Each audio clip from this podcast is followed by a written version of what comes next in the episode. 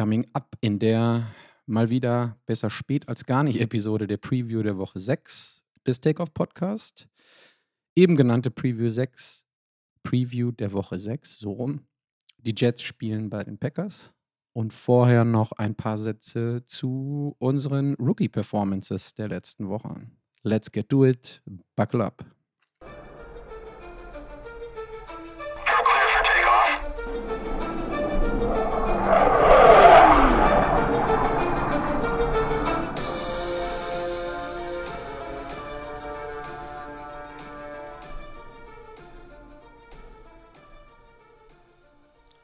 Okay, let's talk Rookies. Ist ja nicht so, als wenn wir in den letzten Wochen nicht schon genügend darüber gehört hätten, aber ich will es hier auch nochmal mitnehmen. Was die Rookies da abliefern bisher dieses Jahr ist aller ihren Wert. Das spürt man, das sieht man in der Tat sogar auch in der Win-and-Loss-Column gerade, 3 zu 2. Alle sind relativ zufrieden. In den letzten Wochen auch oft genug darüber gesprochen, dass die Spiele eigentlich auch alle gegen die Jets laufen können. Nicht, dass man jetzt 0 und 5 stehen muss, aber 3 zu 2 oder 3 und 2 sieht ganz gut aus. So, wen haben wir? Haben wir einmal Garrett Wilson gehabt, der hat vor allen Dingen in den ersten Wochen alles so ein bisschen überstrahlt, ist nach PFF Nummer 21 aller Wide Receiver als Rookie. Super Positionierung, richtig gut. Dann haben wir vor allen Dingen im letzten Spiel oder in den letzten beiden Spielen Brees Hall gehabt, der zusammen mit Michael Carter, ja, ich weiß, ist kein Rookie, beide zusammen in den Top 40 der Running Backs stehen. Für Brees Hall als Rookie Running Back auch eine ordentliche Nummer. Dann haben wir denjenigen, der, wenn Elijah Verataka nicht wäre in der Offensive Line, wahrscheinlich unser bisheriger Team MVP wäre. Und das ist Source Gardner auf Cornerback, der overall in den Cornerbacks Nummer 33 ist, für einen Rookie auch ganz amtlich. Hinzu kommt, ja, auch kein Rookie, aber DJ Reed, der Platz 18 rankt. Also das sind extrem gute Nummern oder extrem gute Zahlen. Hinzu kommt noch äh, Jermaine Johnson, der Number 39 bei den Interior Linemen auch nach PFF ist. Der ist jetzt leider verletzt, aber das kann sich auch sehen lassen für einen Rookie. Und dann haben wir noch Max Mitchell, der nach dieser kompletten O-Line Banked Up Odyssey auch eingeschmissen wurde, mittlerweile, leider auch verletzt ist, aber für einen Fourth Round Prospect in der O-Line richtig positiven Eindruck hinterlassen hat. Ja, der muss noch lernen, ja, der ist nicht super, aber ist auch einer gewesen, der gedraftet wurde, der sofort gespielt hat. Und dann guckt man, wenn man so mal durchzählt, was haben wir? Brees Hall, Sauce Gardner, Garrett Wilson, Jermaine Johnson, Max Mitchell. Das sind allein schon fünf Rookies, die alle mehr oder weniger Starter sind. Und das ist eine richtig, richtig, richtig dicke Ansage. In der letzten Woche hatte ich es, glaube ich, kurz in einem Nebensatz erwähnt. Ähm, wahrscheinlich hat es der ein oder andere oder die ein oder andere auch mittlerweile äh, gelesen.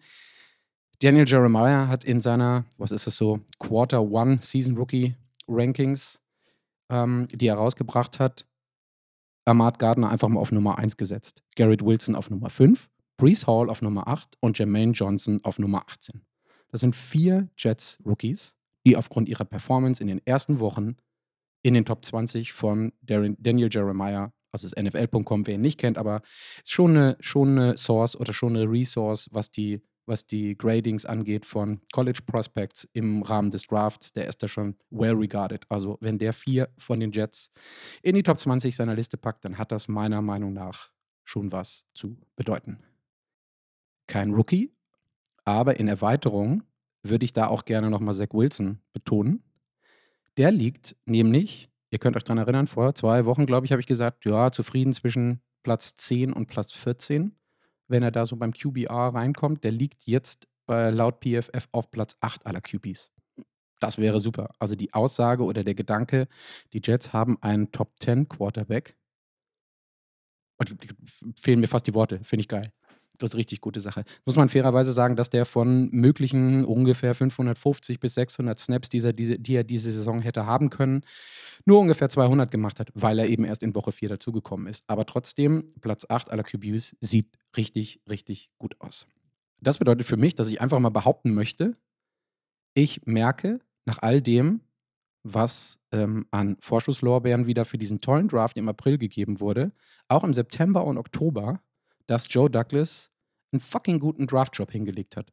In Erweiterung dessen, was auch die anderen Spieler, ich hatte gerade sowohl, was war es, Michael Carter erwähnt, der letztes Jahr dazugekommen ist, ist richtig? Ja, weiß ich nicht, keine Ahnung, aber ähm, und auch Zach Wilson, der jetzt einigermaßen gut performt. Da muss man einfach mal, äh, einfach mal sagen, ja gut, der Draft, der uns da mehr oder weniger in Anführungsstrichen versprochen wurde, die Draft Class hält auch das bisher. Ja, ich bin weit davon entfernt zu sagen, wir kommen in die Playoffs mit 10 und 7, aber ich glaube, alle Jets-Fans wissen in den letzten Wochen, was ich meine. Es macht einfach Bock.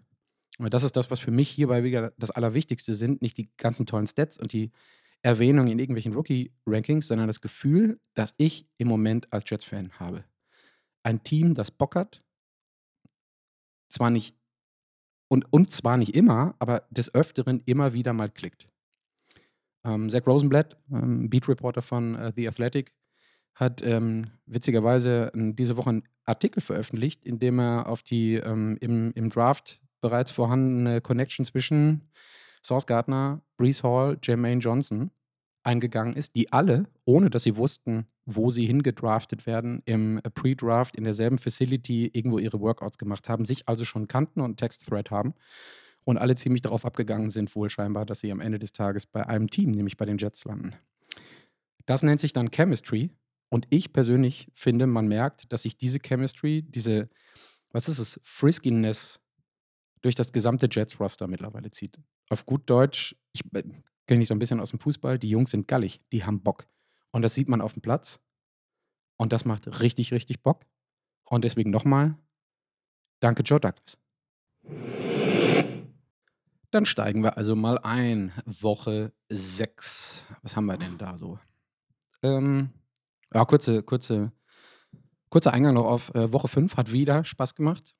Geht immer noch runter wie Öl, ähm, dass ich persönlich oder wir als Jets-Fans nach mehreren Winning Weeks darüber fabulieren können, ähm, wie, schon, wie schön die Footballwelt doch sein kann. Also es ist so richtig, so die, man, was ist das Victory Monday immer? Es macht Spaß. Und das jetzt schon dreimal bei fünf Spieltagen gehabt zu haben, ähm, finde ich super. Anyway, und ähm, mit einem Augenzwinker, ich finde, diese Woche gilt auf jeden Fall Relax in Anlehnung an wen? Ja, Aaron Rodgers, R-E-L-A-X. Ähm, die Jets stehen 3-2 ich hatte es vorhin schon gesagt, jedes dieser gewonnenen Spiele hätte auch gut und gern gegen die Jets ausgehen können. Da waren viele, viele Jets-Momente dabei von den Jets, aber auch viele, viele Jets, Good Old oder Same Old Jets-Momente von den Gegnern, die es den Jets erlaubt haben, dann jetzt 3 zu 2 zu stehen. Das muss man auch mal sagen. Deswegen gilt für mich diese Woche aber nüchtern bleiben, ja, wenn es Green Bay geht. Da ist Aaron Rodgers als QB, ist die 10th Best Offense, ähm, da sind mit AJ Dillon und Aaron Jones, kommen wir gleich, da komme ich gleich noch drauf, ähm, zwei richtig, richtig gute Running Backs. Ähm, die haben die 11th Best Defense. Ähm, und bei Rushing stehen sie auch Top 10. So, das, das ist ein Team, als ich mir das angeguckt habe, das hat nicht wirklich viele Flaws. Punkt. Das heißt, meine Erwartung ist so ein bisschen, okay, abwarten und Tee trinken. Bevor ich zu den Packers komme, ein bisschen Housekeeping, was das Matchup angeht. Die Jets at Packers, 19 Uhr deutscher Zeit in Lambeau Field. Witzigerweise ist immer überraschend, ist das erste Mal, dass ich das immer so nachgucke äh, vor diesen Previews. Die Jets führen 8 zu 5, 8 zu 5, 8 zu 5, wie auch immer, all time äh, gegen die Packers. Hätte ich ehrlich nicht gedacht, wenn man sich so die History der Jets und der Packers der letzten 20, 30, 40 Jahre anguckt haben aber die letzten drei Games gegen die Packers alle verloren. Ähm, das zu den Stats. Fox über ähm, Fox strahlt das Spiel aus. Und das ist das Game of the Week bei Fox. Das heißt, dass Kevin Burkhardt und Greg Olson, also das Number One Team, nachdem Joe Buck und Troy Aikman weg sind, das Number One Team vor Ort das ganze Ding ähm, kommentiert. Kevin Burkhardt finde ich super. Äh, Freue mich richtig, dass es jetzt ein Number One Announcer ist. Greg Olson finde ich auch gut inhaltlich. Der quatscht mir leider noch mal ein bisschen zu viel. Ich glaube, das wird so ähm, während der Saison und auch in den nächsten Saisons, je nachdem, ob er auf den Spot 1 oder Spot 2 dann hinterher wieder sitzen darf, das wird auch noch so ein bisschen abgeschliffen. Also ich mag die beiden sehr gerne, vor allem Kevin Burker, darauf freue ich mich. An der Seitenlinie Aaron Andrews und äh, Tom Rinaldi. Der Point Spread liegt bei, in Anführungsstrichen, nur 7,5 für die Packers. Ich finde das per se schon bemerkenswert. Gut, ja, natürlich, da sind die letzten Wochen mit drin, aber ich behaupte mal, dass vor der Saison da locker irgendwas oberhalb der minus 9, minus 12 gestanden hätte. Und ähm, das hätte sich auch vor der Saison richtig angefühlt. Ich finde aber mit diesen minus 7,5, das bildet es ganz gut ab. Sich dann kann ich dann hinterher nochmal irgendwie zwei, drei Sätze zu sagen, wenn ich den Gamepick abgebe. Aber es sind nur siebeneinhalb für die Packers, was vor der Saison, wenn mir das jemand gesagt hätte, ich gerne genommen hätte. Das ist immer so eine kleine Indikation. Ähm, weiter zum Housekeeping. Nur der Formhalter. Halber, nur der Form halber. Ja, gefühlt kennen sich alle Coaches dieser beiden Teams mindestens als A, beste Freunde, siehe Robert Sala und Mike LeFleur. Ähm, nee, Robert Sala und Matt LeFleur. Oder sind sogar eben miteinander verwandt wie Mike und Matt LeFleur. So rum ist es richtig. Aber ähm, völlig richtig, Antwort von äh, Robert Sala unter der Woche, glaube ich, schon ziemlich früh, glaube ich, Dienstag oder Mittwoch, als er darauf angesprochen wurde, ob das irgendeinen Vor- oder Nachteil hat mit taktischen Sachen, weil man sich ja kennt, bla bla bla, hast du nicht gehört. Und er sagte einfach ganz cool so, nee, mittlerweile nicht mehr. Was bereits so und so viele Aufeinandertreffen an gegenüberliegenden Sidelines gegeben hat. Ähm, das Einzige, was diese Woche in dieser Game Week 6 anders ist, halt die, und das hatte mich so ein bisschen überrascht, die fast täglichen Gespräche mit Mike LeFleur in dieser Woche einfach komplett abgesagt sind. Er meinte, die haben irgendwie am Montag oder am Dienstag einmal telefoniert, haben gesagt, gute Woche, wir sehen uns Sonntag. Und dann ist da ähm, auch bei denen trotz aller Freundschaft und wir waren bei der Hochzeit dabei und wir haben uns da mal das WG-Zimmer im College oder im, im äh, ja doch im College geteilt. Äh, das liegt dann jetzt einfach mal auf Eis und die Fokus, der Fokus bei Salah liegt auf den Jets und da wird nicht viel gesprochen zwischen den Brüdern wahrscheinlich auch nicht, aber auch nicht zwischen den besten Freunden. So, da, da kann man aber auch glaube ich auch mittlerweile, die haben ja letztes Jahr in der Preseason auch irgendwie Joint Practices gehabt und ein Preseason-Game. Die haben sich so oft mittlerweile auf der, auf der Seitenlinie oder an der Seitenlinie gegenübergestanden, egal in welcher Capacity. Da ist mittlerweile einfach Routine drin, abgesehen davon, dass sie eben die Woche unter nicht telefonieren und sich dazu austauschen können. Dann What to Watch vor bei den Packers. Die stehen 3 zu 2. In der Vorberichterstattung habe ich jetzt mehrere Male gehört. Yes, we look like a 3-2-Team not more and not less. Und 3 zu 2 ist insofern überraschend. Das wäre, wahrscheinlich wären die Packers-Fans und die, die Mannschaft, das Team auch deutlich zufriedener, wenn das 4 and 1, also 4 und 1 wäre. Aber die haben eine ziemlich überraschende Niederlage gegen die Giants letzte Woche in London erlebt. Ähm,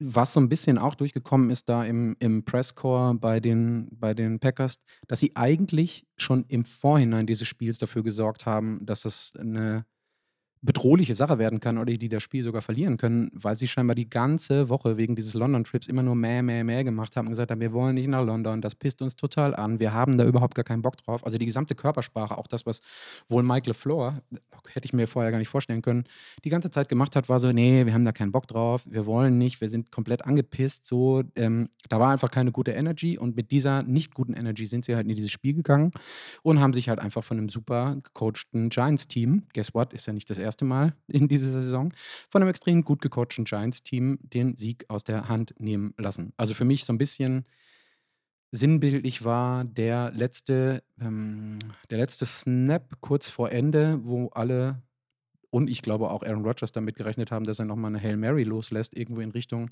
Endzone. Nach einem bisschen Scramblen wurde dann, ich weiß nicht, ob er gesackt wurde oder ob einfach nichts ging und er den Ball wegwerfen musste. Aber das war so ein bisschen sinnbildlich, weil in den letzten Jahren hätte man eigentlich gedacht, okay, ähm, Aaron Rodgers schmeißt eine Hail Mary, egal wer da gerade als Receiver steht. Die Wahrscheinlichkeit bei den Packers und Aaron Rodgers ist relativ hoch, dass die einer fängt, war diese Woche nicht so. Und das war ziemlich sinnbildlich für dieses Spiel. Das hatte so ein bisschen wenig Körpersprache, wenig Edginess und äh, nicht wirklich viel Bock.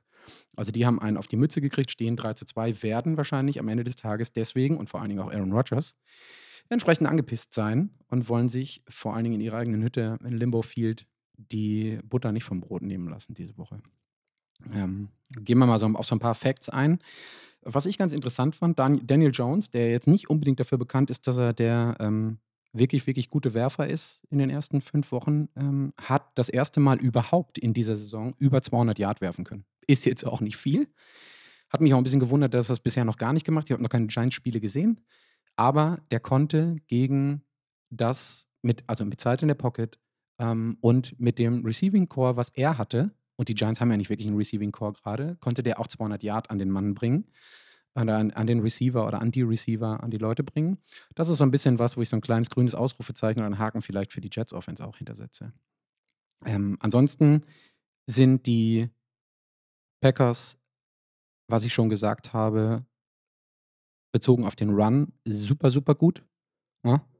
Da haben wir, ähm, also ist mit Abstand das Prunkstück bisher. Da habe ich gerade schon gesagt, Aaron Jones und AJ Dillon. Aaron Jones bisher knapp 400 Yards, so 390. Was das angeht, Nummer 8 Running Back und hat ähm, einen unfassbaren ähm, Yards per Run Average von 6,4 Yards, äh, geteilter zweiter Platz. Was das angeht, die Zahlen sind nach ähm, Pro Football Focus, PFF, genau. Aber 6,4 Yards ähm, Average ist natürlich eine krasse Sache. Wenn ich das sehe gegen, gegen die Jets O-Line, komme ich dann gleich nochmal drauf, muss man mal gucken. Ist aber auf jeden Fall beeindruckend. Und AJ Dillon, von dem habe ich mir jetzt gar keine Zahlen mehr aufgeschrieben, aber die komplementieren sich da ganz gut. Also das Einzige, was sie nicht machen, ist, komme ich gleich nochmal drauf auch, sie fokussieren sich auch aus Sicht vieler Experten aus dem Packers-Umfeld noch nicht genügend auf, den, ähm, auf, die, auf das Running Game. Ist auch klar, du hast dann Aaron Rodgers, der hat auch seine Ansprüche, der will auch, ich sage jetzt nicht scramblen, aber der will Aaron Rodgers Dinge machen. Und dann sind sie doch noch in der, in der Begutachtung vieler Leute, die sich das öfter angucken, in den ersten fünf Wochen zu wurflastig, obwohl das, was die Effizienzen angeht, nicht annähernd an das dominante Running Game rankommt. Also da steht so ein kleines Fragezeichen hinter bei dem einen oder anderen im Packers-Umfeld. Warum das? Ich glaube, der Share ist gerade 60% Wurf, 40% Run. Warum das nicht mindestens eine ausgeglichene Quote ist, weil der Erfolg bei Run-Plays deutlich, deutlich größer ist. Die Defense ist per se super talented das ist das, was ich so zwischen den Zeilen und auch direkt gelesen habe. Da wurde ordentlich was gemacht in der Offseason. Scheinbar ist es aber so, dass die, dass die Talents, die da geholt wurden, die Leistung, für die sie eigentlich mit dem Talent, was sie da haben, stehen, noch nicht wirklich abrufen können. Also die Aussage da ist eher, die Defense ist gut, wenn das Team führt und die Defense relativ abwartend und defensiv stehen kann und nicht wirklich was forcieren muss, weil sie halt einfach die Zeit hat, die Zeit auch runterlaufen zu lassen. Ähm, aber wenn die Defense selbst Druck machen muss, die Mannschaft zurückliegt und aktiv werden muss, dann wird es scheinbar doch schwierig für die Packers, weil das nicht der präferierte, präferierte, der präferierte Style ist. Er hatte hier, ähm, Peter Bukowski heißt der gute Mensch, Locked On Packers Podcast, hat gesagt, um, ähm, the Packers have the statistics of a good defense, but they don't look like a good defense. Kann man, wenn man ein bisschen Football geguckt hat oder auch Fußball guckt, kann man das nachvollziehen. Sieht für viele im Packers-Umfeld scheinbar nicht annähernd so gut aus, wie ich hatte ja vorhin gesagt, irgendwie Top 10 hier, Top 8 da. Sieht nicht annähernd so gut aus auf dem Platz, obwohl die Stats stimmen. Ähm, was bei ihnen gut funktioniert hat, ist das Blitzing. Ja, das ist in Bezug auf die Jets O-Line wieder eine Sache, die wichtig ist. Äh, das heißt, dass die Jets unter Umständen sich auf mehr Blitzes einstellen müssen, was am Ende des Tages ähm, im schlimmsten Fall zu deutlich weniger Zeit oder noch weniger Zeit für Zach Wilson ähm, in der Pocket resultiert.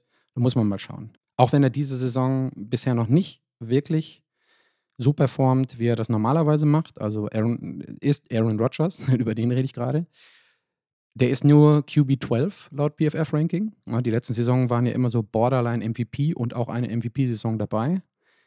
Ich möchte ihn trotzdem noch beim What to Watch vor bei den Packers als mehr oder weniger möglicher X-Factor. Ich weiß gar nicht, ob ich ihn hinterher nochmal dabei habe, aber den möchte ich gerne nochmal als X-Factor mit reinnehmen, weil ist halt einfach fucking Aaron Rodgers. Ja? Also nur weil der gerade keine Receiver hat, mit denen es bisher nicht klickt und nur weil das Running Game jetzt gerade das ist, was deutlich effektiver ist, heißt es nicht, dass der nicht trotzdem einfach mal, vor allen Dingen nach einer Niederlage, ein Game rauscrankt, wo seine gesamte Pissigkeit ähm, sich mal Bahn schlägt und der dann auch mit einer 3-Touchdown-Performance, 350-Yard-Sache vielleicht noch selber einen reingelaufen, so einen kleinen Brustlöser verschafft, um zu sagen, so alles schön und gut mit Laufspielzügen, Freunde, aber ich bin auch noch da und vielleicht ist mir dann manchmal auch egal, auf wen ich werfe, wenn es nicht unbedingt Drops gibt. Werden wir mal sehen. Aber ich kann nicht über die, ich persönlich hätte mich schlecht gefühlt, wenn ich jetzt hier ein paar Sätze über die Packers sage und nicht noch Aaron Rodgers mit reinnehme. Das wäre mir das, das kann nicht sein, dafür ist der Junge zu dominant in den letzten 10, 15 Jahren in der Liga.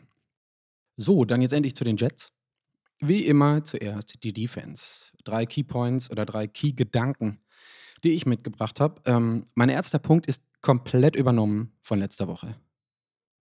Enge Coverage der Cornerbacks und Safeties. Ähm, Rogers und Co. direkt von Beginn an die Lust am Spielen nehmen. Haben die Giants letzte Woche richtig gut geschafft. Und diese ich hatte es gerade erwähnt, Stubbornness der Packers Offense, also es immer weiter mit Pass statt mit den soliden und wirklich effektiven Runs zu versuchen, hat er bei den Giants dazu geführt, dass die halt einfach den Victory, den Sieg davontragen konnten. Und ähm, auch gerade gesagt, Aaron Rodgers hatte für seine Verhältnisse eine recht große, nee, habe ich noch gar nicht, ich gar nicht gesagt, aber Aaron Rodgers hatte in der letzten Woche, ich habe mir so ein paar Szenen angeguckt, für seine Verhältnisse eine richtig, richtig große Streuung in den Würfen. Underthrown, overthrown. Und wenn die Jet Secondary mit der guten Coverage-Arbeit der letzten Wochen einfach weitermacht, dann könnte da sogar Pick-Potential hinterliegen. Ist jetzt kein Kenny Pickett oder ist jetzt äh, niemand wie letzte Woche, wo Source Gardner einfach einen Schritt nach vorne macht und die Interception hat. Das ist eher nicht so Aaron Rodgers-Ding, aber ich hatte mich in der einen oder anderen Szene, vielleicht überbewerte ich das auch gerade, aber in der einen oder anderen Szene habe ich mir so gesagt, so, oha, das sind aber eher so ähm, Blake Bortles-Würfe aus, aus dem Ende der, der 10er Jahre, ähm, aber kein Aaron Rodgers. So, also das ist, das wäre so eine Sache, das ist mein Punkt, die, also enge Coverage der Cornerbacks und der Safeties, so wie es auch letzte Woche war. Ich weiß, da waren zwei, drei, ich glaube drei insgesamt Pass-Interferences dabei. Das waren für mich aber, ja, ich glaube, zwei von denen waren für mich noch nicht mal eine 50-50-Entscheidung, sondern einfach nur, what the fuck, irgendwer pfeift halt immer Pass-Interference. Da muss man natürlich, oder müssen die, müssen die, ähm, müssen die Safeties und die Cornerbacks natürlich drauf achten. Trotzdem ist das eine Sache, wo ich ähm, die Jets im Vorteil sehe mit dem, was für die letzten Wochen in der Secondary gelaufen ist. Zweiter Punkt ist Stop the Run. Wie? Keine Ahnung.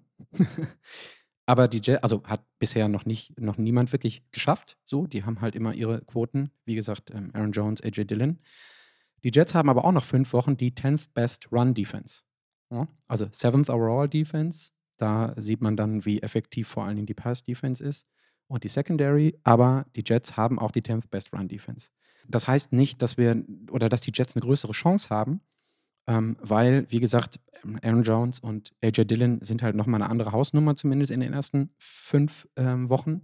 Aber es ist so, ich glaube, das ist dann auch unter der Woche ein relativ großer Punkt, einfach nochmal ein bisschen mehr machen gegen den Run als in den letzten Wochen. Jetzt ist ähm, Jermaine Johnson nicht dabei, ja, der ist raus. Ähm, ich weiß jetzt nicht, wie viel das mit dem Run zu tun hat, aber du hast zumindest keinen, der so solide über den Edge kommen kann wie die letzten Wochen, weil er eben raus ist. Das ist ein bisschen schade.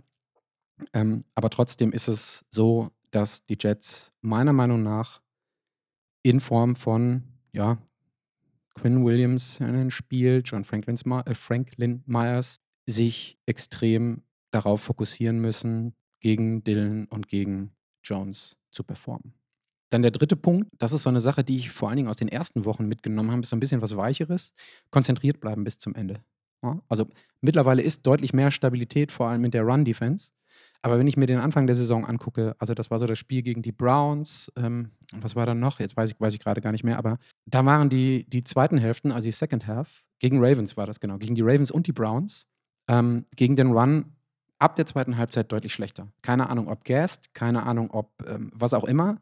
Und ähm, gepaart mit den Penalties, die die Jets auch immer noch drin haben, auch in der Defense, ist das so eine Sache, die kann, können sich die Jets gegen die Packers, glaube ich, nicht erlauben. Also da muss komplett konzentriert gearbeitet werden. Und die Frage ist dann eben halt auch die des Conditioning oder der Conditioning, wenn die Packers die ganze Zeit wie wild rennen, egal ob 40 oder 50 Prozent, dann ist es nun mal so, dass im dritten und vor allen Dingen im vierten Viertel es sei denn, die Jets führen und die Packers müssen auch wieder mehr werfen oder wollen auch wieder mehr werfen, dann ist es im dritten und vierten Viertel so, dass die Defense definitiv gassed ist. Und dann kommt es halt einfach auch auf die Mental Toughness an und deswegen konzentriert bleiben. Nicht irgendwelche Sachen machen mit Late Hits und gut, Roughing the Passer ist gerade sowieso eine Diskussion in der Liga, da müssen wir mal abwarten, was überhaupt irgendwie diese Woche passiert, ob das wieder teilweise so aberwitzig ist, wie es in der letzten Woche war. Aber anyway, das müssen ja mittlerweile auch alle mitbekommen haben und müssen entsprechend unter der Woche da gecoacht und gebrieft worden sein. Aber äh, nicht so Brainfart-Plays bitte, die für 5 Yards, für 15 Yards den Packers vor allen Dingen in Q3 und Q4 ordentlich nochmal einen Vorteil verschaffen, wo man hinterher sagt, so, naja, das hätte nicht unbedingt sein müssen. Sind die Jets immer gut für? War vor allen Dingen in den ersten Wochen so. Deswegen eher weicher Faktor über die Defense overall konzentriert bleiben und die Mental Toughness und Konzentration bis zum Ende aufrechterhalten. Offensiv, was gibt es da bei den Jets? Number one ganz klar bei mir, Running Game. Green Bay hat in Anführungsstrichen nur eine Schwäche oder eine signifikante Schwäche bisher. Die sind Nummer 29 gegen den Run laut BFF. Da geht also auf jeden Fall was. Also vor allen Dingen, weil die O-Line ähm, nicht mehr so lichterloh brennt wie in den letzten Wochen bei den Jets oder andersrum, egal wie lichterloh sie brennt, die Jets haben nicht zuletzt mit Elijah Vera Tucker, aber auch den anderen Leuten dann ein ganz gutes Lego-Spiel hinbekommen, so dass das immer noch sehr, sehr honorable ist, was die da jede Woche zusammentackern und zusammenstellen müssen. Aber diese O-Line, da kann man sich auch schon ein Stück weit drauf verlassen. Das ist jetzt nicht per se, also es ist eben eine offene Wunde, alles gut, aber die O-Line kann schon was, so wie die, wie die Performances da zustande gekommen sind. Ähm, wie gesagt, von Normalzustand weit entfernt, aber die Kurve geht da deutlich nach oben auch in den letzten Wochen. Und mit Brees Hall, wie im äh, Opening Statement, im Open gesagt, Top 10 Rookie Running Back, der, neben dem, dass er catcht, auch wirklich ordentlich Workload laufen kann. Mit Michael Carter dazu wäre das für mich das erste oder der erste oder der Key Point, den ich als erstes nennen würde, run the fucking ball. Und dann können wir es auch gerne, oder dann können es auch gerne, können die Jets es auch gerne so machen wie die letzte Woche. Meinetwegen rennt nicht in einem Run, aber in einem schön lange vorgetragenen First Quarter Drive rennt Brees Hall für drei First Downs. Und wenn der Ball dann sieben oder vier Yards vor der Endzone liegt, dann kommt Michael Carter und boxt sich für in drei Versuchen für vier Yards in die Endzone. Fair enough.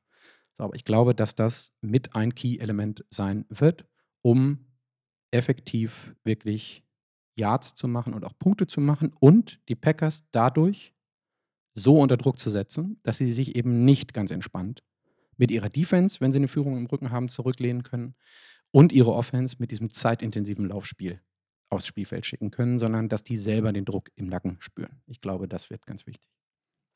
Zweiter Punkt für mich ist die O-Line. Die Packers sind das neuntbeste Team bei Pressures. Das ist eine ziemlich ordentliche Nummer. Die bisherigen Gegner der Jets alle so ab, äh, also eher so medioker, ab ähm, Nummer 15, würde ich sagen. Schreit für mich danach, dass äh, Yosama wieder als ähm, Blocking Tight End quasi gesetzt ist. Und ähm, Conklin wahrscheinlich deswegen als mögliche, als mögliche Short-Pass-Alternative. Also äh, Two Tight End Sets könnte ich mir vorstellen, ist je nachdem, wie es von Anfang an läuft, eine veritable Option. Äh, da müssen die, die O-Line muss einfach insofern zusammenhalten und klicken und passen, dass die Pressures der Packers aus der Defense äh, möglichst unterbunden werden können. Dritter Punkt bei mir sind die Receiver. Early and constant separation auf den Routes. Also ich gehe davon aus, dass Zach Wilson nicht wirklich viel Zeit hat in der Pocket. Und wenn er scramblen muss oder will, kann er ja ganz gut so ein bisschen rumtanzen. Da muss das ganze Receiving Core so fit sein und in Bewegung sein, um ihm potenziell was anzubieten. Ja, also wenn ein Down vier, fünf, sechs Sekunden lang ist, dass Zach Wilson trotzdem Downfield oder Midrange immer noch eine mögliche Option hat. Ich traue ihm mittlerweile zu, das hat er in den letzten Wochen ähm, mature, wie er geworden ist, scheinbar, hoffentlich ist das nachhaltig, gezeigt. Der wirft den Ball dann auch mittlerweile gerne einfach weg und versucht nicht irgendwas zu forcieren. Das ist mit das größte Upside bei Zach Wilson, was ich in den letzten Wochen gesehen habe, dass er das das ist ein ganz, ganz, ganz blöder Ausspruch, aber der trägt es dann einfach wie ein Mann. Entweder lässt er sich sacken oder er geht selber zu Boden oder er wirft den Ball einfach weg. Das ist für mich ein deutlicher Unterschied zu dem, was er letzte, äh, in der letzten Saison gemacht hat, wo er immer noch irgendwie was aus, der, aus dem Hut zaubern wollte. So, aber je mehr Optionen oder je mehr die Receiver in der Lage sind, und da haben wir ja drei, also alle drei Receiver sind in der Lage, Big Plays entstehen zu lassen oder Big Plays zu forcieren, wenn sie ein paar Yards Separation bekommen, wenn sie sich weiter bewegen. Alle drei extrem Routen, wie nennen wir das, ähm, Routen diszipliniert und alle sehr hell und sehr wach im, Ko äh, im Kopf.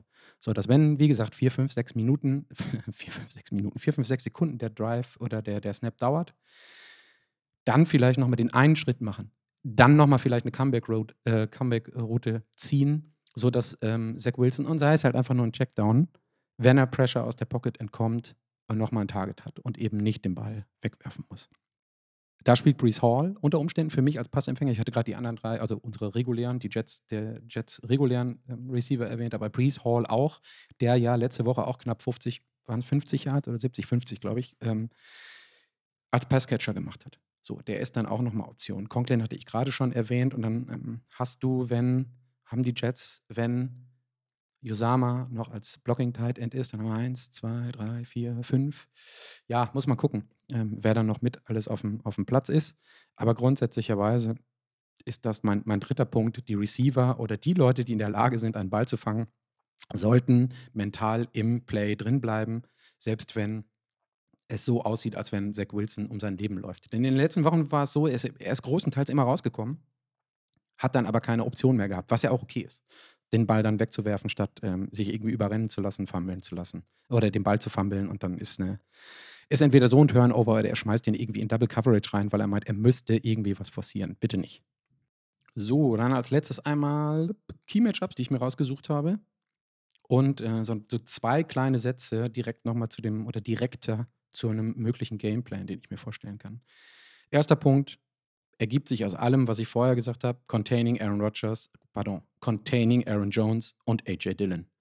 Ähm, vermutlich am besten ähm, versehen mit dem Namen von Elijah Vera Tucker, das Swiss Army Knife der Offensive, ähm, pardon, der Defensive, äh, der Defensive bei uns, bei den Jets.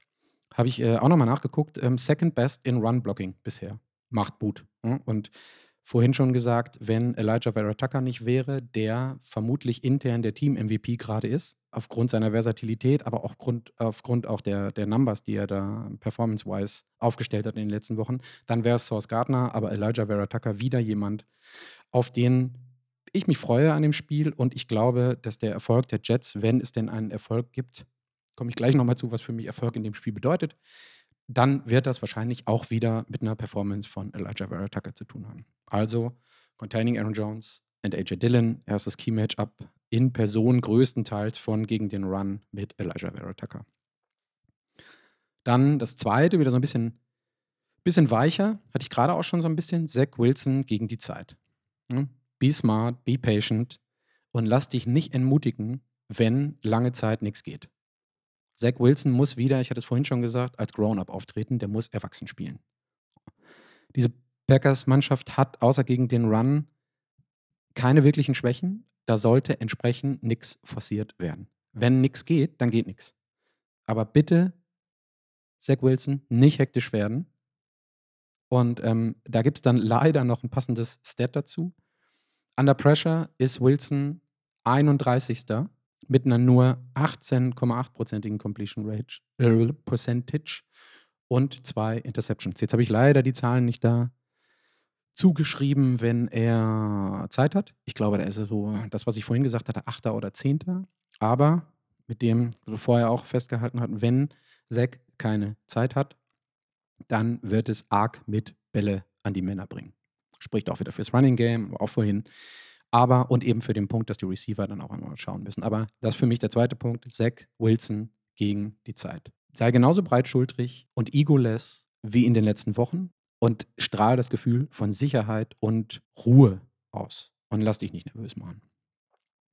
Und als drittes muss ich leider mit hinzunehmen, hatte ich ja gerade schon einmal gesagt, Aaron Rodgers versus the rest of the fucking world. Ähm, Aaron Rodgers kann man von ausgehen, ist richtig pisst nach der Niederlage in London. Dann kommt da der Travel-Kram auch noch mit da drauf, hätte ich gesagt vorhin, meh, meh, meh. Ähm, und äh, interessantes Stat dazu, nach einer Niederlage ist Rodgers in den letzten zwölf Spielen nach Niederlagen immer mit einem Sieg davon gekommen. Ja, Im Schnitt 270 Yards, 26 Touchdowns und 5 Interceptions knappe 68% Completion Percentage und ein Passer-Rating von 107,5.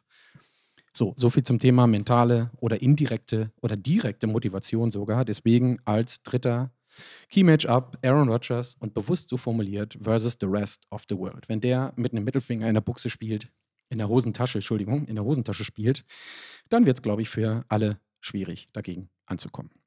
Ein X-Factor habe ich auch wieder mitgebracht, der heißt einfach für mich Lambo Field. So, Punkt. Ähm, das wird laut, das wird hitzig. Lambo ist Lambo. Und da muss vor allen Dingen Zach Wilson, aber auch das gehört normalerweise mit zum Upcoaching unter der Woche dazu. Da muss Zach Wilson die Ruhe bewahren, weil er, wenn er den Ball in die Hand bekommt oder wenn er im Huddle steht oder an die Line of Scrimmage geht, wird er nicht viel hören. So, das muss er auf dem Schirm haben. Und ähm, ich, ich hoffe, dass die Jets ihn und dass sie sich im QB-Room in dieser Woche ein Stück weit darauf gepreppt haben. Gameplan, also wenn ich es mir wünschen dürfte, dann ist auch nichts Neues. Innerhalb des ersten Viertels in Führung gehen, Run and Score. Meinetwegen wieder mit ein, zwei Trickplays für einen First Down, äh, was auch immer. Und äh, mit der Führung im Rücken dann Green Bay, je länger es dauert. Wie gesagt, wenn ich es mir wünschen dürfte, nicht vorrangig aufs Laufspiel setzen, weil zu zeitintensiv und dann müssen sie werfen und dann sind sie deutlich schlechter unterwegs, bisher zumindest in den ersten fünf Wochen, als mit dem Laufspiel. Und die Jets müssen dann eben darauf hoffen, ähm, dass immer noch keine Magie zwischen Rogers und seinen Receivern aufkommt, dass es da immer noch nicht klickt. Das ist so ein bisschen die Hoffnung. Ne? Also es gibt so ein paar Lücken, durch die die Jets gehen könnten. Wenn es da hätte, könnte. Aber wie gesagt, ne, Matchplan, wenn ich es mir wünschen könnte. Früh in Führung gehen, nach hinten raus ganz diszipliniert spielen und dann gucken, dass die Packers unter Umständen nervös werden. Auch das, wenn man daran denkt, ist ein bisschen aberwitzig, muss man schmunzeln, aber das ist so eine Hoffnung. Ähm, komme ich direkt auf den Gamepack. Auch bei all dem, was ich so die letzten Sätze jetzt gesagt habe, meine Erwartungen an das Spiel halten sich und das damit verbundene Ergebnis halten sich eigentlich in Grenzen. Also ich erwarte nicht, dass die Jets gewinnen. Ich möchte aber, und das ist so eine mantraartige Wiederholung in den letzten Wochen, dass die Jets im vierten Viertel noch eine Chance hätten. Konjunktiv. Nicht Chance haben, sondern Chance hätten. Das Spiel auf ihre Seite zu ziehen. Heißt, Close Game bitte bis zum Ende oder zumindest in Quarter 4. Also zu Beginn der Saison hätte ich noch gesagt, ähm, ich habe Schiss vor Aaron Rodgers. Aber A, ähm, performt er aus den bekannten Gründen halt einfach mit dem Receiving Core nicht oder die performen mit ihm nicht, wie auch immer. Und B, die Secondary der Jets ist so gut, dass, wenn das auch klicken würde, ich davor gar nicht so viel Angst hätte. Mein Schiss ist dann eher, auch schon oft genug jetzt gesagt, Aaron Jones und AJ Dillon. Hm? Dass die uns in Grund und Boden rennen. Und äh, dann ist, sehen wir einfach, sehen die Jets keine Sonne. Point Spread, wie gesagt, bei 7,5. Ich glaube und ich hoffe, dass die Jets das covern können, aber gewinnen tut Green Bay mit 24,7. Hm? Und ähm, ist knappes Cover. Ich war am Überlegen, ob 24,20, aber ich kann mir nicht vorstellen, muss ich gestehen, dass die Jets über 20 Punkte in Lambeau Field machen. Egal, egal was, ich mir, was ich mir wünsche oder nicht. Ich habe auch nichts dagegen, wenn die Jets mit einer super äh, Run-Defense-Performance 17 zu 14 gewinnen. Aber ich kann mir nicht vorstellen, dass die Jets 20 Punkte machen. Ich kann mir aber vorstellen, dass die Packers auf jeden Fall über 20 machen. Deswegen 24-17 für die Packers. Dann bin ich diese Woche auch schon wieder am Ende mit der Preview. Ich hoffe, ihr habt Spaß mit Woche 6. Äh, meine Woche 6 in Anführungsstrichen, hat ähm, eine gute Einleitung gehabt. Derby-Sieg am Freitagabend gegen den HSV mit dem FC St. Pauli. Der VfL Bochum hat gestern leider richtig, richtige Packung gekriegt von Stuttgart. Das sah ähm, spielerisch vorne ganz gut aus, hinten nicht. Aber ich hätte schon Bock darauf, dass das mit einer Competitive Performance von den Jets dieses zum Wochenende jetzt ein bisschen abgerundet wird. Und dann gibt es danach natürlich, ähm, Daniel hat schöne Grüße rüber an den Kindern Podcast geht es natürlich um, was ist 22.05 22.25 Oder ist es das Night Game? Ich weiß es gar nicht. Ist danach Bills Packers. Wer dazu einen unheimlich guten Analyseartikel lesen will, geht bitte auf The Ringer und guckt sich den Artikel von Stephen Ruiz und Benjamin Solek an, die das Ganze richtig, richtig schön aus allen Perspektiven, ähm, auch so mit Bildern und Spielen, Zügen, bla bla bla, auseinanderbasteln. Das ist eine richtig, richtig gute Vorbereitung für dieses ja, wirklich Spitzenspiel, was da heute noch stattfindet. Okay. Euch viel Spaß mit den Jets heute Abend in Lambo. Und bitte immer dran denken.